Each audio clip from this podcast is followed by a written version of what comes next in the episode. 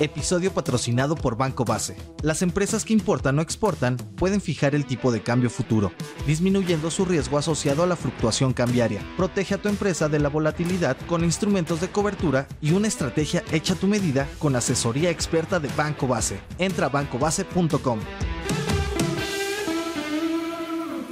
Muy buenos días. Vaya lo que trajo la propuesta de paquete económico 2024. Una sorpresa en el déficit, fuerte empujón a los ramos de defensa y energía, a Pemex y un mega gasto en pensiones. ¿Qué significa todo esto y qué preocupación despierta para cuando ya no esté el presidente López Obrador? No olviden hacer clic al botón de seguir del podcast, activar la campana y así podrán recibir la alerta de un episodio nuevo cada mañana. ¿De qué estamos hablando? En 2024, el gobierno del presidente Andrés Manuel López Obrador va a gastar y va a gastar en serio.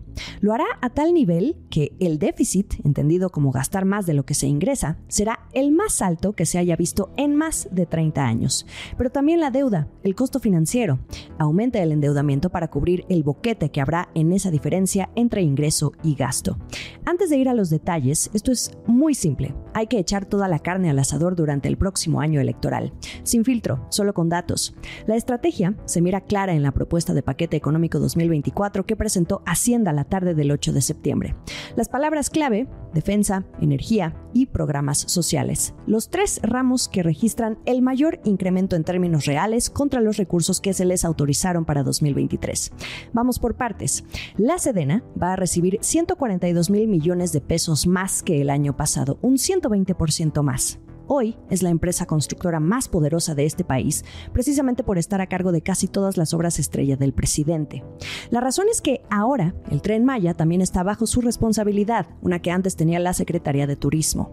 Luego tenemos a la Secretaría de Energía. Su presupuesto aumentaría en 171 mil millones de pesos por el apoyo que le van a dar a Pemex para cumplir con su deuda. Pero la que sigue sumando más recursos es la Secretaría del Bienestar, porque las pensiones van a ser prioridad. En total, se gastarán 1.99 billones de pesos, lo que se lleva un 22% del gasto total del gobierno. Los que salen perdiendo, porque se les recorta el gasto nuevamente, son turismo y quizá también otras dependencias que han ido recibiendo poco presupuesto en los últimos años, salud. Dentro de la propuesta de paquete económico, esto es lo que estima el proyecto de presupuesto de egresos de la Federación para el próximo año y confirma lo que el secretario de Hacienda, Rogelio Ramírez de la O, advirtió hace unos días. Se viene un gasto sin precedentes. En total, el gasto neto ascenderá a poco más de 9 billones de pesos, considerando un déficit de 1.9 billones. ¿Cuál es la preocupación? Que este gasto sin precedentes, como lo ha llamado de la O, y protagonizado por estos tres rubros, eleva ese déficit a un 5% del PIB, una cifra que nadie veía venir. Para que se den una idea, el déficit para 2023 se proyectaba en alrededor del 4%, de por sí alto, pero con posibilidades de cerrar este año en algo menos que eso. Si hay algo que al mercado le ha gustado en los últimos años, pese a cualquier controversia o ruido que hayan podido generar algunas políticas públicas del actual gobierno, es la disciplina que desde Hacienda se ha podido mantener. Pero si la tendencia cambia, esa disciplina fiscal queda en entredicho. Y pasemos rápidamente a la deuda pública, donde también se ve un incremento. Este 2023 cerraría en 46.5% como porcentaje del PIB, pero para 2024 se estima en 48.8% del PIB. La voz. ¿Qué advierte la propuesta de paquete económico 2024? Considerando un déficit no visto en más de 30 años, un gasto desbordado en pensiones y una relación deuda-PIB que se acerca al 50%. Una bomba, no para el gobierno en turno, sino para el que venga. Un gasto de esta naturaleza, según comentaron en sus primeras impresiones a Bloomberg Línea un par de analistas, no es sostenible en el largo plazo. Y entonces vienen otras dos palabras clave, reforma fiscal necesaria en caso de que se requiera seguir el ritmo en los apoyos asistencialistas que vienen siendo los programas sociales. Al mes de septiembre tenemos dos mujeres que van a contender por la presidencia de la República, Claudia Sheinbaum y Xochitl Galvez, ambas partidarias de mantener los programas sociales, quizá Galvez haciendo alguna que otra modificación, pero ninguna de las dos ha expresado esas palabras mágicas o matadoras más bien. Hablar de subir impuestos en contexto electoral es un suicidio, pero tarde o temprano sería necesario para poder mantener el nivel del gasto. La preocupación no es lo que se pretende ejecutar en 2024, 2024, sino la carga que le dejan al próximo gobierno para poder mantener una buena disciplina fiscal. Escuchemos brevemente las primeras impresiones que Luis González, vicepresidente y codirector de inversiones en Franklin Templeton, y Adriana Ortiales, especialista en asuntos de finanzas públicas, dieron a Bloomberg Línea apenas se dio a conocer este paquete económico. Pues es una bomba. Eh, principalmente se observa que el presupuesto va a estar pagando en mayor medida pensiones. Esa es una muy mala señal, es una mala señal a los mercados, tanto internos como externos, que nuestro presupuesto esté dirigido a el tema de pensiones y el tema de subsidios en efectivo, porque también crecen todos estos programas prioritarios del gobierno federal. Y no se va a poder, o sea, creo que ya llegamos al límite de seguir sobreviviendo con ajustes al gasto, principalmente en educación, en salud y en seguridad. Eh, creo que sí o sí una reforma fiscal que incremente los ingresos, eh, una mejora en la inversión física para que ésta pueda tener unos rendimientos positivos y que se traduzcan en mayores ingresos y atracción de, de mayor inversión extranjera. El déficit por sí solito no, no nos causa problemas, no, no, o sea, no, no, no, si fuera un déficit de un solo año, creo que no habría problemas.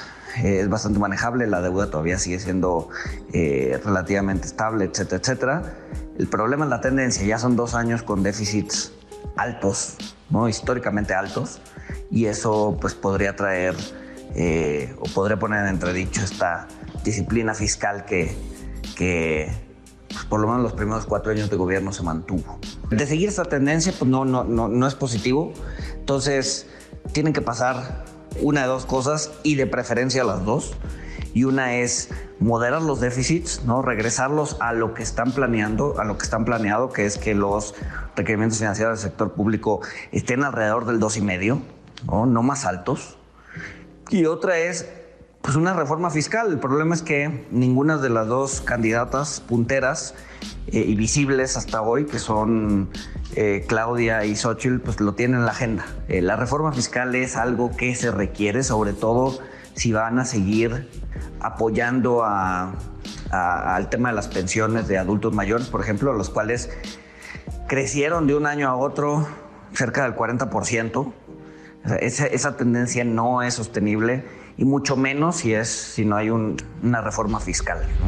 Esto es el dato del día sobre el marco macroeconómico dentro del paquete económico y que integra las principales variables que guiarán a las finanzas públicas este año y en 2024. Como era esperado, la Secretaría de Hacienda eleva el rango de crecimiento para México a 2.5% y 3.5%, tanto para el cierre de 2023 como para el del 24, el último año de gobierno del presidente López Obrador. Y no dan una estimación puntual dentro de ese rango. Ahora sí que donde caiga la bolita dentro de ese rango para no errar. Esto que propone Hacienda va en línea con el rango que ya proyectaron desde Banco de México para 2023, solo que ahí sí dieron una estimación puntual, que sería de 3%, la que todos esperan. Y para 2024, Banjico prevé que México crezca entre 1.3 y 2.9%, con una estimación central de 2.1%.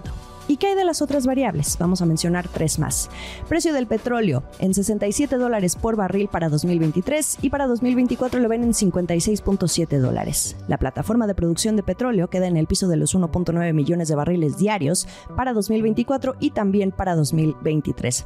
Y el tipo de cambio lo ven en 17.3 pesos por dólar al cierre de 2023 y en 2024 en 17.6 pesos por dólar. El último sorbo. Ahora hablemos de Pemex. ¿Cómo se le trató en la propuesta de paquete económico 2024? Bueno, se confirma lo adelantado por Bloomberg Línea y Bloomberg News hace unas semanas respecto a que más ayuda a Pemex implicaría la condición de recortarle presupuesto, así como también vendría una capitalización. De entrada, le van a inyectar 145 mil millones de pesos, pero esto va a estar compensado por un recorte a su presupuesto de 35.9%. Hacienda explica en el proyecto de presupuesto de egresos que el superávit de 145 mil millones de pesos se explica y se compensa en igual medida por la aportación del gobierno federal en el gasto programable y da como resultado un efecto neutral en el déficit del sector público. Además, le van a recortar su carga fiscal, como bien lo explicamos aquí en episodios anteriores, le van a reducir nuevamente la tasa de derecho de utilidad compartida, el famoso DUC, al 35%. Esta tasa llegó a estar en 65% para que podamos dimensionar el tamaño de la ayuda que le siguen proporcionando a la que es hoy la petrolera más endeudada de este mundo. En las conclusiones de Hacienda, el costo financiero de Pemex se reducirá en 4 mil 745 millones de pesos, que representa una caída del 7.6% real con respecto al nivel aprobado en 2023, lo cual liberaría mayores recursos para la empresa. Así pinta el empujón final a Pemex por parte del gobierno del presidente López Obrador en el último año de su sexenio.